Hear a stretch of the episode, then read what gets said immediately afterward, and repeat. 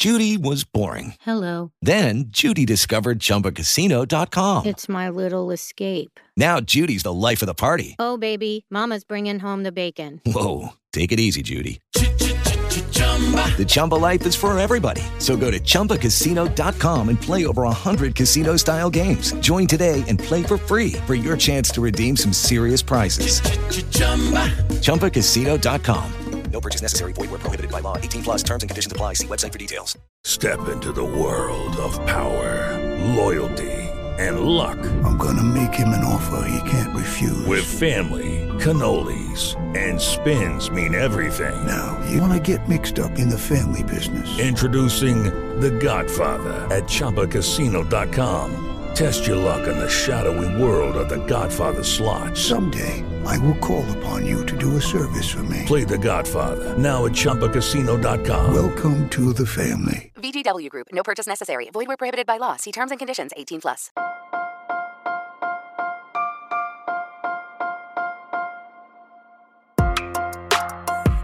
Buenos días, Madre Esfera. Buenos días, Madre Esfera, con Mónica de la Fuente. Buenos días, Madre Esfera. Bienvenidos un día más a nuestro podcast. Ya sabéis, el podcast de la comunidad de creadores de contenido sobre crianza en castellano. Hoy venimos, regresamos a nuestro podcast con un episodio más. Ya sabéis que siempre intentamos acercaros contenido de valor, contenido de interés en este apasionante mundo de la crianza, de la infancia, de la educación, de la familia. Y hoy nos acercamos al mundo del calzado infantil, un mundo apasionante eh, y que eh, pues no siempre ha tenido la atención que eh, requería y merecía. Y aunque eh, a lo mejor luego sale eh, durante el programa así anécdotas personales como que aquí servidora ha llevado plantillas de pequeña y entonces esto lo tiene como mm, metido dentro y esto hablar del calzado infantil siempre re- saca recuerdos de mí pero luego lo abordaremos el tema de los pies planos y esas cosas. Para hablar de calzado infantil, eh, hoy venimos de la mano de una marca. eh, este programa se hace en colaboración con Biomechanics, marca de calzado infantil española, vienen desde Elche, del grupo Garbalín. Ellos están especializados en calzado de la primera infancia. Y eh, para hablar sobre la elección del calzado infantil, que tantos quebraderos de cabeza puede darnos a las familias y de lo cual pues no nos planteamos muchas cosas cuando nos quedamos embarazados, evidentemente. Eh, tenemos otras cosas más importantes en las que pensar, pero luego llega el momento calzado y entonces, ah, ¿cómo? ¿Qué? Bueno, pues hoy vamos a hablar sobre este momento de elegir calzado y lo vamos a hacer con la ayuda de dos expertos, dos especialistas. Ellos son Clara Solves, investigadora y manager de proyectos en el Instituto de Biomecánica de Valencia y asesora de marcas de calzado para el desarrollo de productos. Buenos días, Clara. Hola, buenos días, Mónica. Gracias por invitarme y encantada de estar aquí. Gracias por acompañarnos hoy. Estoy convencida de que vamos a ayudar a resolver unas cuantas dudas o por lo menos a plantearlas encima de la mesa a aquellas familias que nos escuchan que ni siquiera se lo habían planteado. Y tenemos también con nosotros a Fran Monzó, podólogo, formador de podólogos, cofundador de la empresa de dispositivos tecnológicos para pies Fixtoe y de la marca de calcetines biomecánicos Podox. Buenos días, Fran, ¿cómo estás? Pues buenos días, muy bien, encantado aquí de, de estar con, con vosotros y, y con Clara para, para, pues, hacer un poco, ¿no? De compartir conocimiento. Muy bien. Y, y ya empe- eh, podemos empezar con la primera pregunta. Mm, ¿Se sabe, eh, las familias están informadas o hay conciencia sobre el calzado infa- infantil y su importancia? Esto para los dos, ¿eh? Para quien quiera. Pues yo desde el punto de vista de recibir mamás y papás en las consultas, ¿no? Y a partir, generalmente vemos niños en torno a partir de los tres años, cuatro años, que es cuando ya son susceptibles de, de incorporar algún tratamiento, ¿no? Y es cuando más se manifiestan pues alteraciones del patrón de la marcha, ¿no? Alteraciones eh, morfológicas de los pies, ¿no? Estructurales y demás. Pues eh, cuando los papás sí que te preguntan muchas dudas que tienen con el calzado. No hay una, aunque sí que hay una fuente de información como es Google, globalizada como el doctor Google, pues eh, esa información siempre está al alcance de todos, ¿no? Pero los papás siempre buscan eh, información contrastada eh, derivada de, la experiencia y el conocimiento de un profesional. Y sí que tienen muchas dudas e intentamos pues asesorarles en el tipo de recomendaciones sobre el tipo de calzado que tienen que llevar para el tratamiento que se le ha puesto y para las diferentes etapas. Sí, eh, yo pienso que sí que hay un perfil de padres que se informan y acuden pues a, la experiencia de los podólogos o de, desde un enfoque más científico. También es cierto que hay otro perfil de padres que quizás se dejan guiar más por las modas y, por la estética del producto y, claro, en este caso digamos que pecan de, esa falta de información que les ayude a elegir el calzado más adecuado. Tenemos, yo creo que, un amplio espectro de, padres, los que buscan más información, ya sea, como dice Fran, en Doctor Google, que no siempre la información que aporta es la, la, la real desde el punto de vista de la ciencia, o otros perfiles que sí que consultan más a profesionales como, como el propio Fran y se dejan asesorar y también pues padres que digamos que lo que les prima es más el tema moda, estética y quizá dejan un poco de lado eh, esa información que para estas edades de niños que pequeños o que empiezan a andar es, es, importante el, el que el calzado sea correcto y adecuado. ¿Y por qué es tan importante el calzado en esta primera etapa de nuestros hijos, nuestras hijas?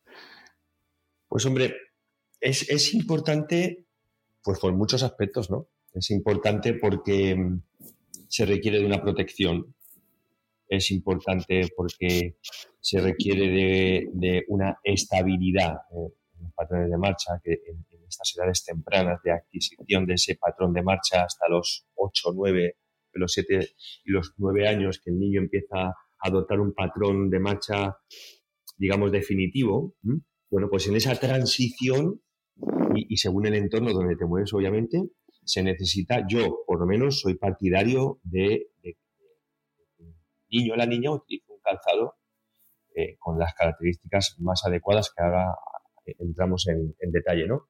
Pero es importante para desplazarse, es importante para protegerse, es importante para eh, estabilizar el movimiento, no estabilizar, a mí me gusta llamarlo armonizar el movimiento del, pie, que está en continuo eh, desarrollo y también es importante, pues digamos, para mm, monitorizar esas fuerzas reactivas del suelo, eh, esas cargas que va a adquirir el pie, y que tienen que ser bien eh, amortiguadas, bien estabilizadas, bien conducidas por el calzado.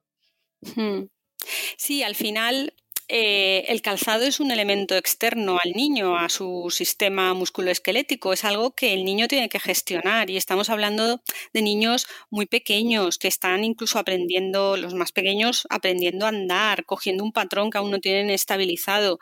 Claro, lo que queremos buscar con el calzado para estas edades es que se adapte al, pie y a la marcha de los niños, pero sin alterarla o alterándola en lo, en lo, menos posible puesto que al final sí que es un, un, elemento que el niño ha de gestionar. Para caminar los más pequeños, aprender a caminar, para caminar, jugar, saltar, trepar, los que son un poquito más mayores, hasta esa edad que comentaba Frank, que ya digamos tienen una marcha plenamente madura. Con lo cual, pues sí que es importante que el calzado se adapte al niño interfiriendo en lo menos posible, como comentaba Fran. Y, Clara, eh, eh, ¿qué papel tiene la biomecánica, eh, tú como investigadora, en, este, en este proceso y en el calzado infantil?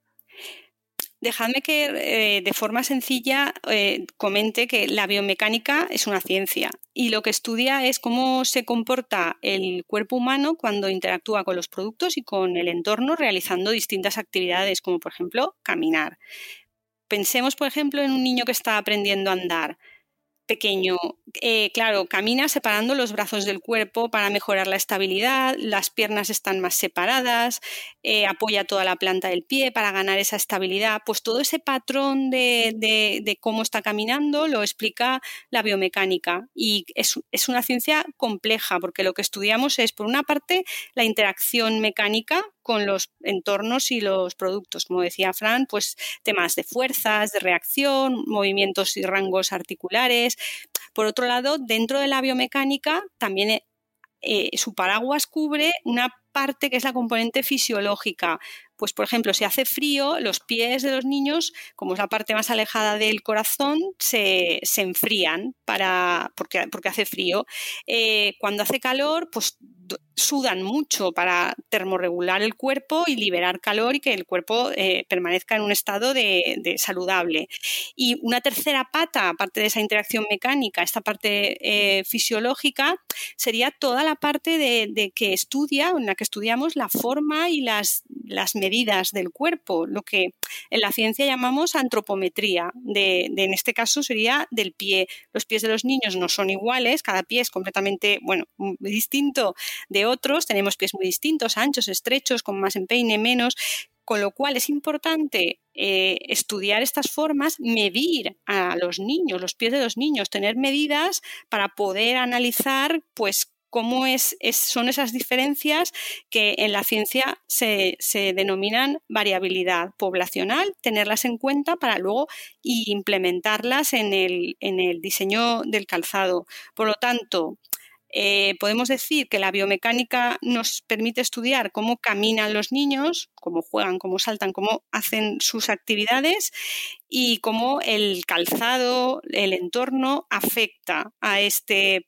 a estos movimientos, a estos patrones, para que al final lo que podamos conseguir es generar criterios que mejoren el diseño del producto para que esta interacción sea la óptima.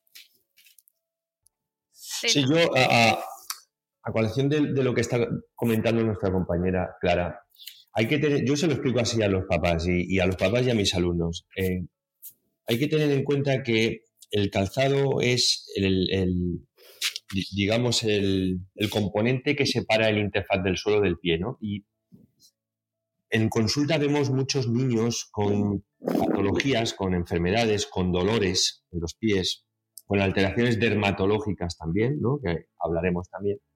Y es importante matizar que el calzado eh, va a afectar a, ese, a ese movimiento, a esas fuerzas que está recibiendo el pie del suelo, las modifica, las cambia de posición, las minimiza, las altera, y esas fuerzas que alteran las propiedades de ese calzado y que se van a transmitir a los tejidos del cuerpo humano, desde los pies hacia arriba, van a generar cambios en los tejidos, algunos, algunos cambios patológicos, ¿no?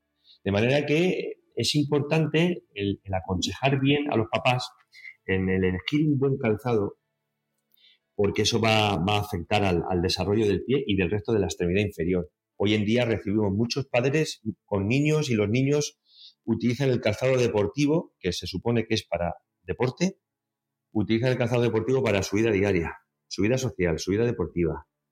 Eh, utilizan un calzado deportivo, un único tipo de calzado deportivo para todas las actividades deportivas y no atendiendo obviamente al, gesto deportivo. Bueno, pues en niños a lo mejor no hay que prestar tanta atención, ¿no? Como en adultos, pero sí que es verdad que, por ejemplo, se llevan mucho las zapatillas de fútbito, de estas planas, planas, planas, planas, y tipo calzado minimalista, sin ningún tipo de, drop, sin ningún tipo de tacón, eh, con materiales plásticos, sin sujeción, y, vemos una incidencia de dolores en el talón, vemos una incidencia de pies muy planos, muy inestables, con el uso abusivo de este calzado.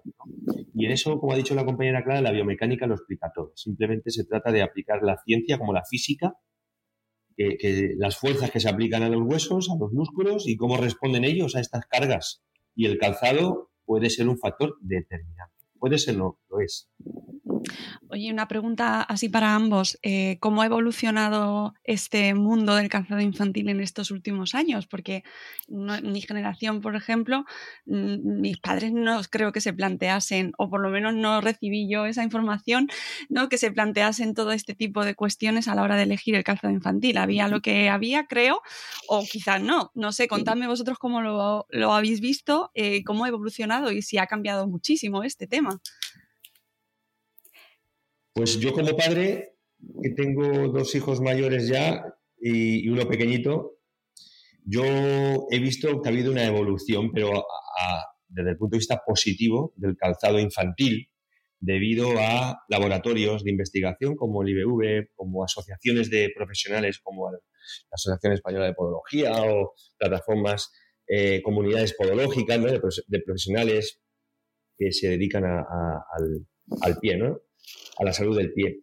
Pero también he visto crecer corrientes o aparecer corrientes, eh, em, no sé cómo matizar las corrientes, no con una base científica, que pues y, con esas corrientes la aparición de nuevos calzados derivados de la moda, como ha dicho Clara antes, que no sé hasta qué punto eh, habría que tomarlos como calzado, como el más adecuado, ¿no?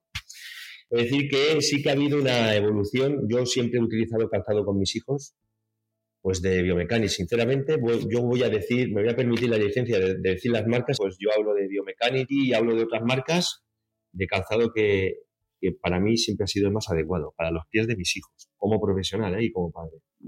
Hmm.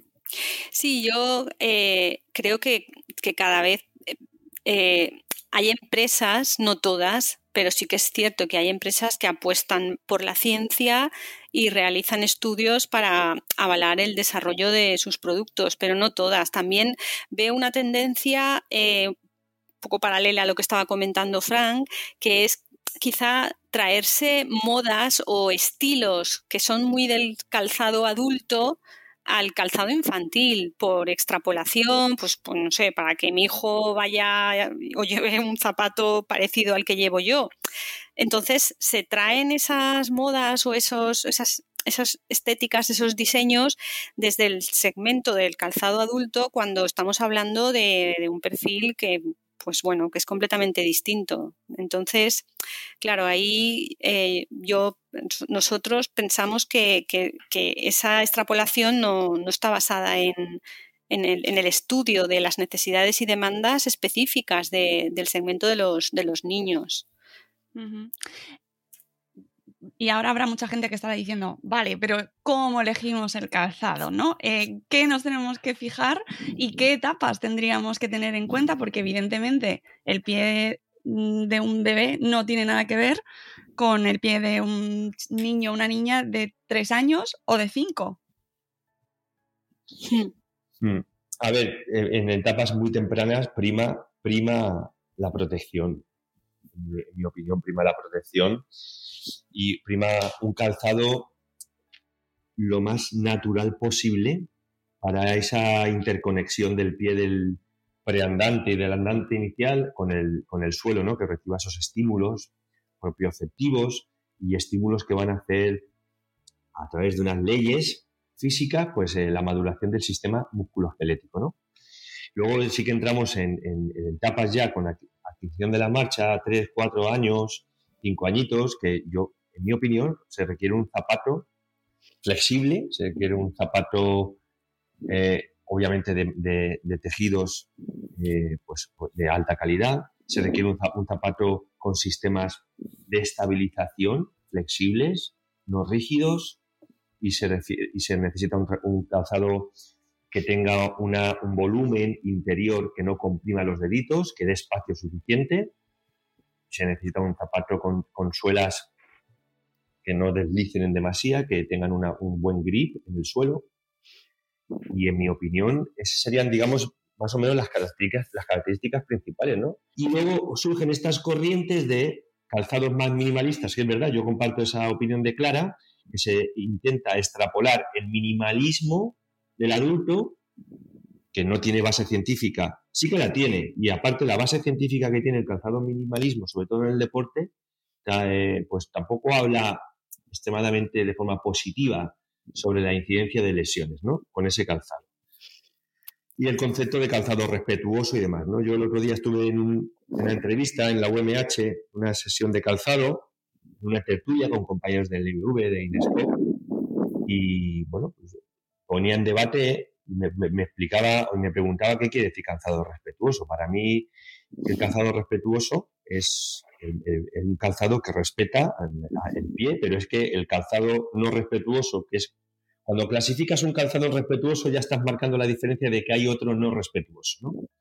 Pues el calzado no respetuoso es, para mí es el calzado más tradicional, el calzado de, todas las, de toda la vida, pues para mí respeta el pie también. ¿no?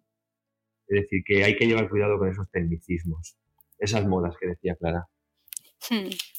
Sí, pues eh, por mi parte puedo, puedo aportar a lo que ha comentado eh, Fran algunos, algunos, algunos tips, algunas claves para facilitar el que los padres y las madres a la hora de comprar calzado se fijen en, en cosas importantes por ejemplo, hablando de los niños que, están empezando a andar esos, a, caminar, a dar esos primeros pasos, eh, en lo que se tienen que fijar, en primer lugar, es en la horma.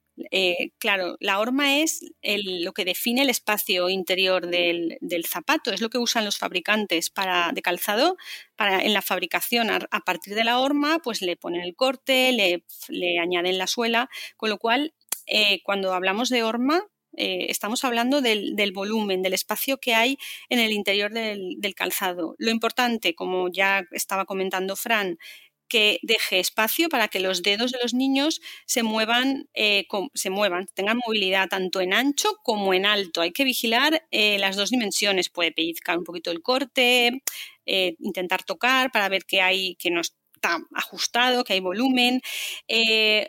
Otra zona crítica eh, que define la horma es el empeine. Hay calzados, los niños más pequeños tienen empeines eh, voluminosos. Hay que vigilar que el calzado no está apretando en esa zona y si aprieta, pues que tiene un sistema de ajuste, de regulación, un acordonado, un, autoadhesivo que permite eh, regular esa zona para que el, calzado ajuste bien, pero, pero sin oprimir. Otro punto clave en esta edad es la zona del talón, Claro, aquí lo que buscamos es que el zapato aporte un nivel de soporte del pie óptimo. ¿Esto qué quiere decir? Que no tenemos ni que pasarnos ni que quedarnos cortos.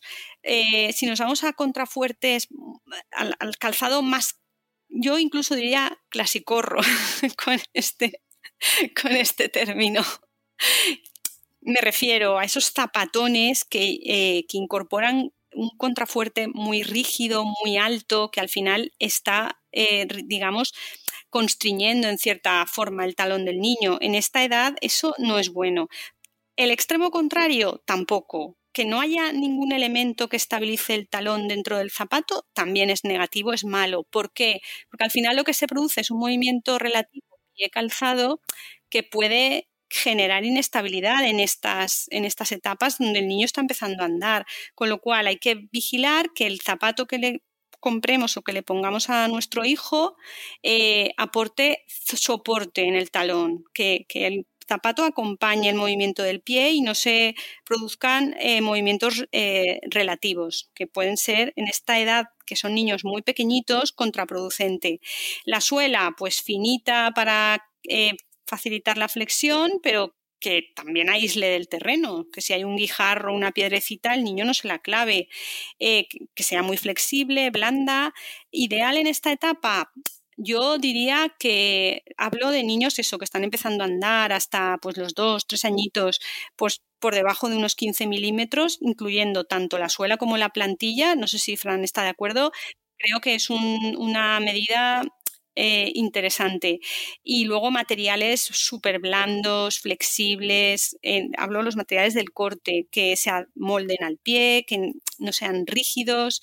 Eh, digamos que en esta etapa estas serían las, recomendaciones más importantes. Si nos vamos a niños un poquito más mayores, pues eso de tres años, a, mientras están lo que llamamos nosotros maduración de la marcha, hasta pues los siete aproximadamente, más o menos ocho años, bueno, no sé, Fran, si me quiere corregir, pero más o menos esta, esta franja de edad. Esa es esa franja, sí. Eh, que los niños están madurando la marcha, claro, aquí ya no solo caminan, empiezan a trepar, a jugar, a subirse a los columpios. El pie ya tiene muchísima más movilidad, no es solo el dar los pasos. Aquí, ¿qué es lo que estamos buscando? La horma sigue siendo, por supuesto, eh, es, digamos, es la base del calzado muy importante. Claro, aquí lo que hemos visto en nuestros estudios es que los pies de los niños cuando crecen no es que crezcan en su tamaño y se mantengan las proporciones, sino que estas proporciones van cambiando a medida que crecen. Como dato, os puedo decir que lo que, em, el, digamos, la parte del pie que en proporción crece más sería la anchura eh, de la articulación metatarsofalángica, que es la parte más ancha del pie, donde están los huesecitos que permiten que el pie flexione. Esto es lo que más crece en proporción. El talón, la anchura del talón, por ejemplo, crece menos. ¿Esto qué quiere decir? Que cuando los fabricantes de calzado hacen sus hormas, no basta con coger la horma y la escalo y la hago más grande, no, la tengo que adaptar a estos cambios en, las proporciones del pie de los niños. Eso sería eh, tener un zapato que, que se va adaptando a, a, estos cambios. Eh, como con los más pequeños podemos comprobarlo pues pellizcando el, zapato, viendo que hay holgura, que tenemos un ajuste regulable que nos permite que, que el pie esté sujeto pero sin oprimir. La suela también buscamos incluso más flexibilidad, porque los niños juegan, trepan, se adaptan a superficies, a los columpios, etc. Y en esta edad súper, súper importante son los materiales. Eh, claro, aquí, aparte de que sean flexibles, no muy rígidos, es muy importante que sean transpirables, porque en esta edad los niños eh, sudan bastante. Los, que hemos sido padres cuando les quitamos los zapatos, pues nos encontramos ahí un humedal. Bien mojados. Bien mojados, sí. Entonces, que los materiales sean transpirables, piel natural, eh, tejidos, va a ayudar a que se evacúe ese sudor. Esto también es eh, importante en la plantilla. Si tenemos un forro absorbente que aísle la humedad del pie, la transfiera a capas inferiores, pues esto ayuda a que el pie se mantenga seco. Y si es extraíble, pues ya ideal, porque por la noche la podemos sacar del zapato, que se aire y se seque incluso, incluso eh, limpiarla por ejemplo, ¿no? Sí, eso ya vamos. Yo a veces pienso que no vendría mal que los zapatos vinieran con varias plantillas. Por ejemplo, eso estaría bien. Y una de las principales preocupaciones de la familia a la hora de elegir calzado, sobre todo cuando son muy pequeñitos y no, eh, no se expresan, no saben hablar todavía, es el tema de las tallas o de si, de si están eligiendo un calzado que a ellos les haga daño o o que sea correcto? ¿Cómo podemos un poco orientarles en esto, Fran, por ejemplo? Pues aplicando sentido común, es muy sencillo. Es que no, se requiere una fórmula matemática. En mi opinión no la hay, vamos. Em, y lo importante es Judy was boring. Hello. Then Judy discovered chumbacasino.com. It's my little escape. Now Judy's the life of the party. Oh, baby, Mama's bringing home the bacon. Whoa. Take it easy, Judy. The Chumba life is for everybody. So go to ChumbaCasino.com and play over 100 casino style games. Join today and play for free for your chance to redeem some serious prizes. Ch-ch-chumba. ChumbaCasino.com. No purchase necessary. Void where prohibited by law. 18 plus terms and conditions apply. See website for details.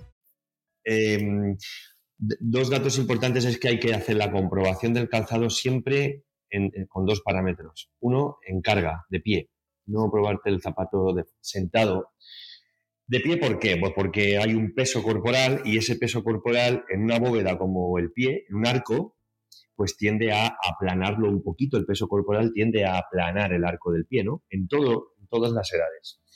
Pero en niños más por ese componente de laxitud ligamentosa, por ese componente de flexibilidad que tienen las articulaciones de los niños debido a la inmadurez de los ligamentos o de las cuerdecitas que regulan el movimiento, ¿no? Entonces los niños, la mayoría de ellos son un poquito laxos y esos pies, la, longitud del pie sin apoyar, sentado, cambia a la, a la longitud del pie apoyado. El pie en apoyo es más largo. Y como es más largo, si calculas la longitud del calzado sentado, porque es más rápido, siéntate en la silla, pones el zapato, le tocas el dedito gordo en la puntera, bien, perfecto. Pero claro, luego ese pie, la, la longitud cambia, ¿no? Yo siempre lo pruebo de pie a, mis hijos, siempre hago, eh, pruebo los dos zapatos, derecho e izquierdo, y aproximadamente, eh, eh, pues con una holgura de un centímetro aproximadamente, más o menos. Yo siempre pongo el dedito por detrás. Por detrás, ¿verdad? sí, sí, sí. Y luego hago la, hago la referencia a nivel distal de los deditos, ¿no? El tocas el dedo gordo, pero es que hay niños que tienen el primer dedo más cortito que el segundo. Son variables anatómicas de la longitud metatarsal y de los dedos, ¿no? Entonces, pues tienes que fijarte en el dedito más largo, no siempre en el dedo gordo. Generalmente es el largo junto con el segundo, pero el primero junto con el segundo, pero en ocasiones no.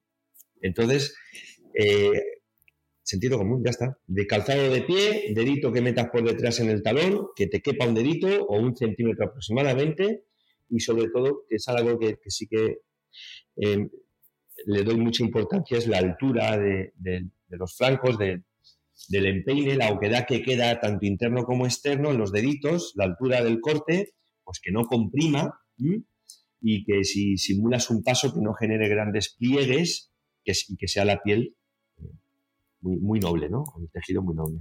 Hmm.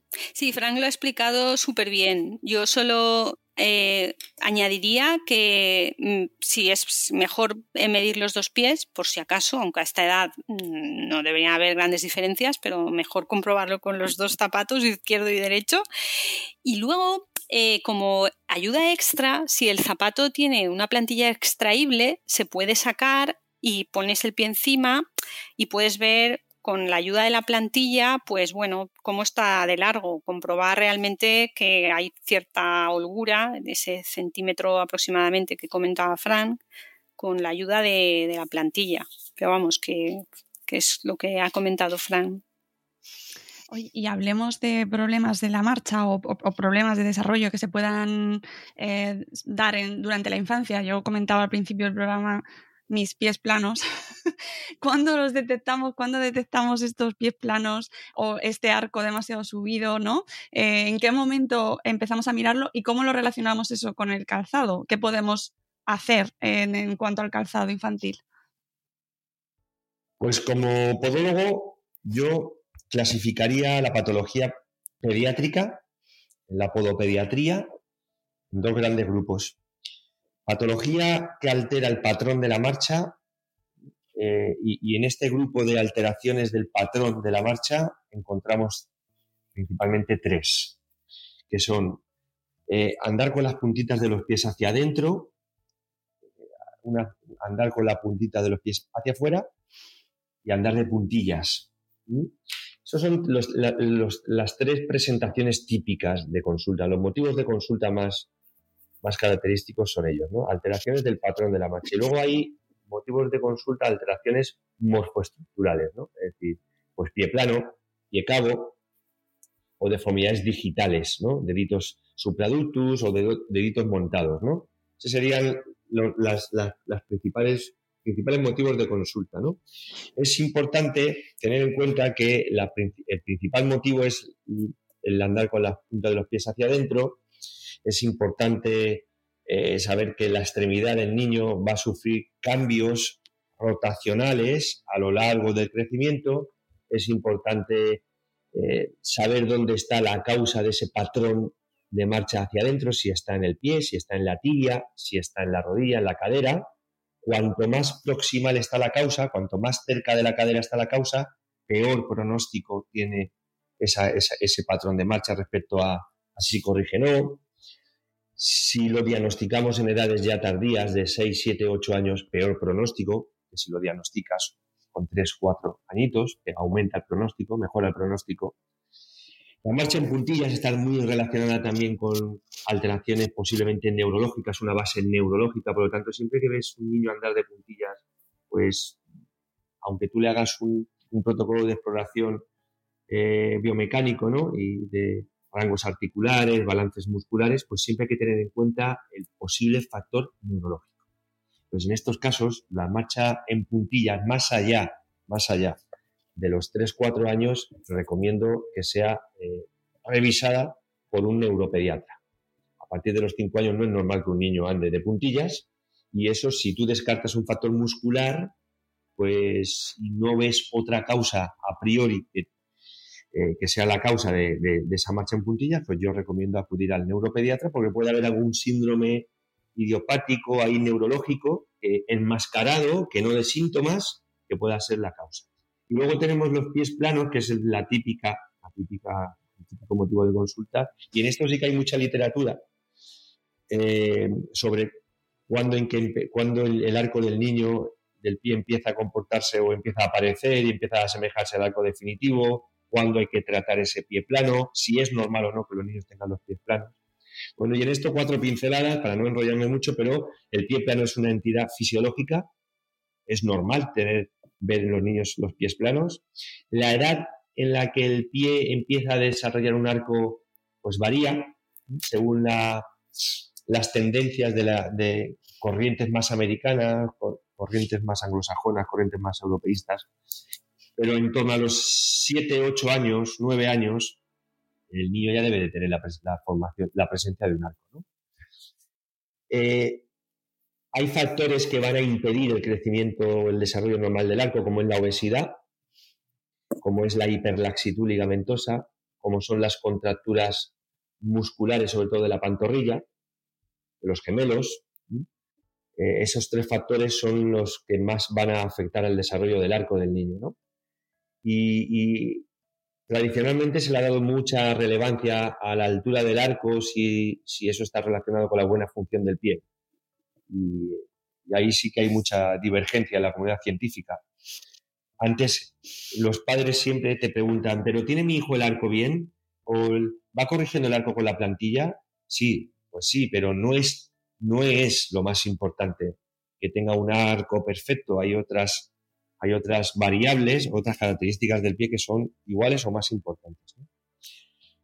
Esa es más o menos los motivos principales de consulta respecto a alteraciones del patrón morfológicas y luego hay otras alteraciones dermatológicas como la sudoración excesiva, como comentaba Clara, en estos niños aumenta, en, niños entre los 5, 6, 7 años hay una, una sudoración excesiva, eh, problemas de esa sudoración excesiva, pues aparece el mal olor, eh, eh, aparecen las infecciones bacterianas, las infecciones por hongos, los pies huelen.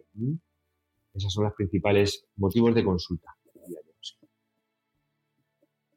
No sé si quieres añadir algo, Clara. sí, que siempre escuchando a los podólogos, en este caso a Frank, siempre, vamos, aprendo cosas eh, súper interesantes y no en temas patológicos, es que no, o sea, no, no, me atrevo a entrar. Eso lo dejo totalmente en manos de, de los profesionales. En este caso, de Fran. lo que sí me parece interesante, bueno, todo, pero me parece relevante a la hora de cómo eh, eso nos puede condicionar a la hora de elegir el calzado. Es decir, eh, tenemos que tener en cuenta las condiciones del pie de nuestros hijos, ¿no? De cómo son, qué pie tienen y también eso derivar o, hacer cómo, mira, cómo miramos esa compra del calzado, ¿no? Esa elección. Si ponemos un... Generalmente cuando los papás te preguntan, pero el tratamiento ortopédico que le vas a poner a mi hijo es compatible con el calzado que lleva tampoco hay que darle muchas vueltas. Eh, tiene que tener un volumen suficiente para eh, albergar una plantilla ortopédica que va a ocupar un volumen y que el calzado no ha sido diseñado en primera instancia para albergar ese tratamiento, pero no podemos hacer un calzado a medida para todos los pies. Sí que es verdad que se recomienda que se extraiga la plantilla y te deja, te permite pues, un hueco extra para tú incorporar el tratamiento ortopédico.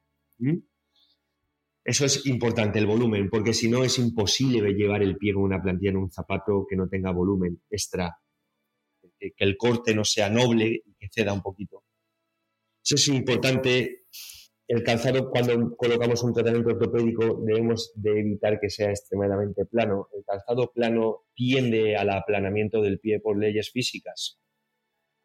Es importante que tenga un contrafuerte, no de estos, como ha dicho, eh, Clara Casicorro, ¿no? de estos clásicos con un contrafuerte muy, muy rígido, pero sí que tenga, pero que sí que tenga una estabilidad. Es, que es curioso cómo queremos obviar que la estabilidad no es buena, pero sí que luego en la etapa adulta la falta de estabilidad es la responsable de muchos dolores en el pie. Y, y sí que vemos que la principal causa de dolor en los pies en la etapa adulta son pies pronados o pies hiperpronados, pies con tobillos valgos. Y, esos tobillos valgos, en la mayoría de las, de, las ocasiones, no son, no, son instantáneos, ya vienen de la infancia. Es decir, e, ese pie plano infantil, si no se le da una buena estabilidad con un calzado y un tratamiento si lo requiere correcto, pues va a seguir siendo plano a lo largo de los años y eso puede, puede, puede caer en, la presencia de, dolores derivados de ese aplanamiento. Por lo tanto, eh, el, dejar el pie sin una sujeción, sin una estabilidad en, etapas tempranas, pues en mi opinión puede ser nocivo para las etapas adultas. De todas formas, lo dije en su día en la entrevista, en la tertulia que tuvimos en la UMH, yo tengo aquí el, estudio del, del que me, lo, que me, lo, he leído, del IVB, del IBV, que me lo he leído sobre los tipos de calzado, hay poca evidencia científica, pero mientras no haya estudios prospectivos a largo plazo que valoren el efecto de diferentes tipos de calzado en diferentes tipos de población y que luego se monitoricen con X eh, mm. medidas y, veamos qué cambios promueven unos y qué cambios promueven otros, no se puede defender a capa y espada o rechazar por completo otros tipos de calzado. Hay falta, falta, falta evidencia científica. Esto es muy interesante. Eh, Clara, como eh, parte de este Instituto de Biomecánica de Valencia, eh, ¿cuál es el enfoque que se aporta desde, desde el IBV a Biomecáis, en, en, este caso la marca con la que colaboramos hoy? Sí, nosotros, el Instituto de Biomecánica, llevamos colaborando con, la marca, con Biomechanics, desde, pues desde hace más de, de 20 años. claro, la empresa al principio hizo una apuesta por basar el desarrollo de sus productos en, la, evidencia y en los datos en los datos científicos. Nosotros colaboramos con ellos realizando diversos eh, proyectos, estudios de, para investigar cuál es el mejor calzado para cada etapa de desarrollo, porque cada etapa de desarrollo cambian sus necesidades.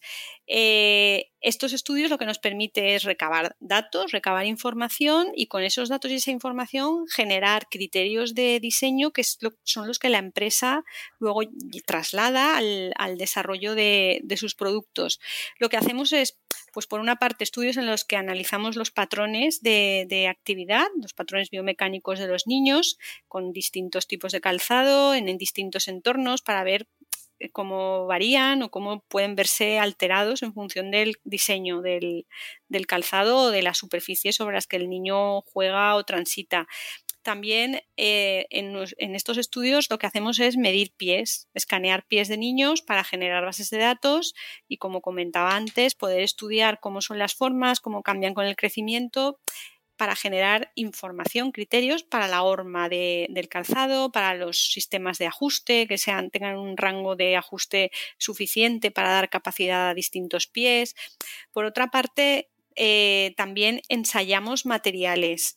Eh, lo que hacemos es simular cómo material se comportaría estando integrado en el calzado, ver si es más o menos elástico, más o menos flexible, transpira más o menos. En el caso de niños más mayores que ya tienen más necesidades funcionales, pues si el material amortigua más o menos, etcétera. Hacemos esa, esa tipología de ensayos para analizar los materiales y, ver pues, cómo se están eh, comportando. Incluso a veces también trabajamos con padres, madres, hacemos paneles, encuestas para recabar eh, feedback, información directa de, los padres, de cuáles son sus inquietudes, sus necesidades, a qué problemas se enfrentan con el calzado de sus hijos y poder dando, ir dando solución a, estos problemas.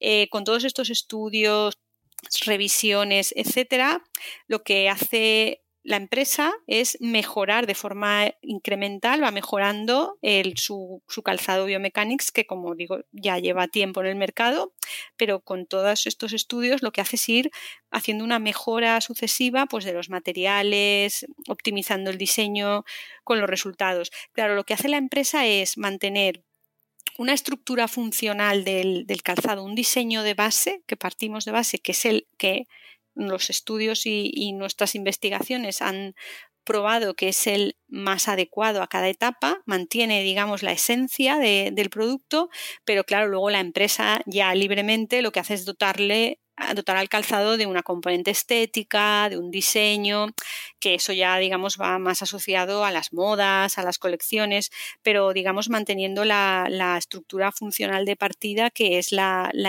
adecuada a, cada etapa, para que el calzado se adapte al niño, a las necesidades y interfiera lo mínimo posible en su, en su actividad. Así es como trabajamos con, con la marca Biomechanics. Y que entiendo que da eh, pie a que se siga e, evolucionando, investigando y desarrollando y cambiando como ha ido cambiando durante todos estos años también. Sí, porque constantemente aparecen, por ejemplo, nuevos materiales más técnicos que pues mejoran, por ejemplo, la estabilidad. Eh, ahora hace poco hemos estado trabajando en, evaluar la plantilla para ver qué tal estaba respondiendo a estos temas de gestión de la humedad que hablaba antes, que son tan, en esta edad. Sí, y, sí, y frecuentes.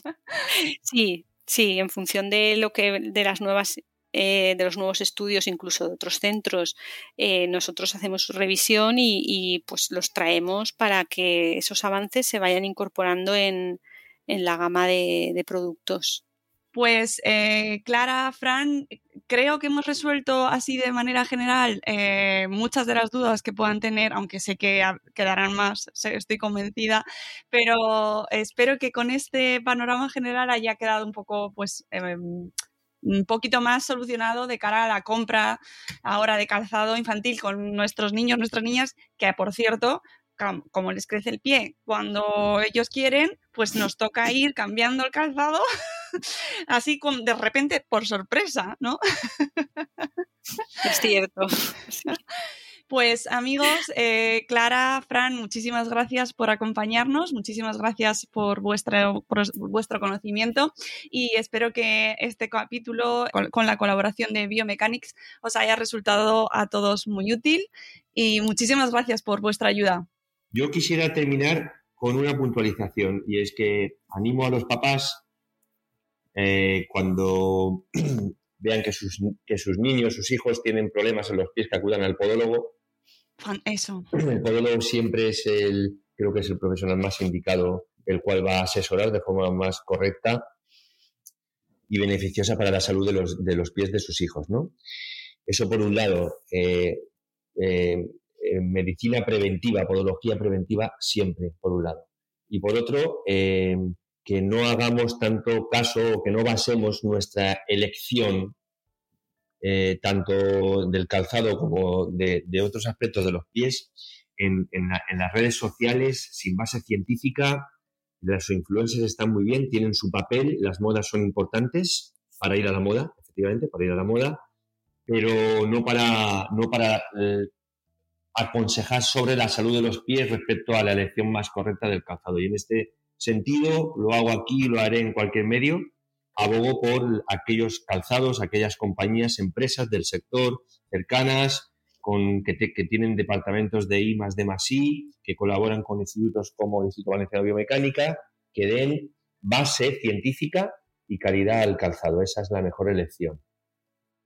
Sí, yo, vamos, no tengo nada, poco más que añadir que, el respaldo de la ciencia es, vital para, sobre todo eso, pues para niños que, están empezando a caminar o madurando su marcha. Y, de acuerdo con Fran en el rol. Nosotros colaboramos con, podólogos, no lo he comentado, pero son parte de nuestro equipo de trabajo. Su, su input es, vamos, eh, indispensable. Con lo cual suscribo todo lo comentado por Fran y, eh, totalmente y eh, acudir a un podólogo eh, a partir de qué edad o cuándo, Fran. A partir de los... a ver, depende de, las, de, lo que visualicen los papás, ¿no? Hay papás que con dos años ya están muy preocupados con, por, conforme anda su hijo o su hija, ¿no? Pero desde, desde, el punto de vista general y global, a partir de los 3-4 años deben de haber revisiones podológicas de forma anual. ¿Ves? Esto poco se dice, ¿eh? poco se dice. Y poco está integrado también, creo, en la consulta, en las revisiones del sistema público. O al menos... no, no, está. Ahí son, se monitorizan, se hacen eh, revisiones pediátricas por, por, por, médicos pediatras muy superficiales. El pie es un gran olvidado dentro del mundo de, de la, del sistema público. Eh, eso había que decirlo y se ha dicho. Sí, sí, sí. Bueno, se está trabajando ¿eh? más. Cada día eh, hay unidades, por ejemplo, de pie diabético que incorporan ya en el sistema público la figura del podólogo, ¿no? Claro. Pero hay un trabajo muy importante que hacer en otros campos como es la podopediatría, por ejemplo.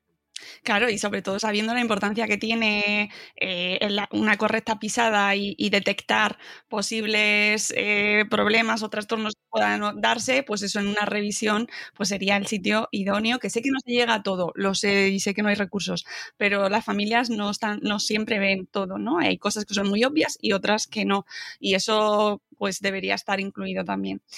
Pero bueno, dicho esto, muchas gracias, Fran, Clara. Ha sido un placer charlar con vosotros y, nada, espero volver a cruzarme con vosotros eh, más adelante porque seguro que esto sigue evolucionando con el tiempo. Pues muchas gracias por vuestra invitación. Ha sido un placer compartir contigo, Mónica, y con Clara. La tertulia de esta mañana ha sido un placer, he aprendido muchas cosas.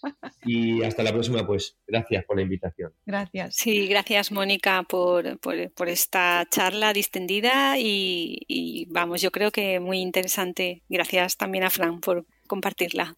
Pues amigos, muchas gracias a todos los que eh, han llegado hasta aquí con nosotros. Espero que os haya resultado muy interesante este programa. Gracias a Biomechanics por la colaboración y hacer posible este episodio. Y os dejaré la información eh, de, lo que hemos hablado, la información para que podáis encontrar la web de Biomechanics. Y además, ahora hasta el 1 de octubre en cualquier zapatería infantil física o online donde podáis encontrar Biomechanics, por la compra de un par de zapatos podéis llevaros los libros de texto gratis porque están sorteando hasta 20 cheques de 200 euros en metálico. Para eso tenéis que registraros en biomechanics.com y guardar el ticket de compra por si estáis entre los ganadores. Esa información os la dejaremos en la descripción del programa. Gracias, Fran, gracias, Clara, gracias a todos. Adiós. Gracias, adiós. Gracias.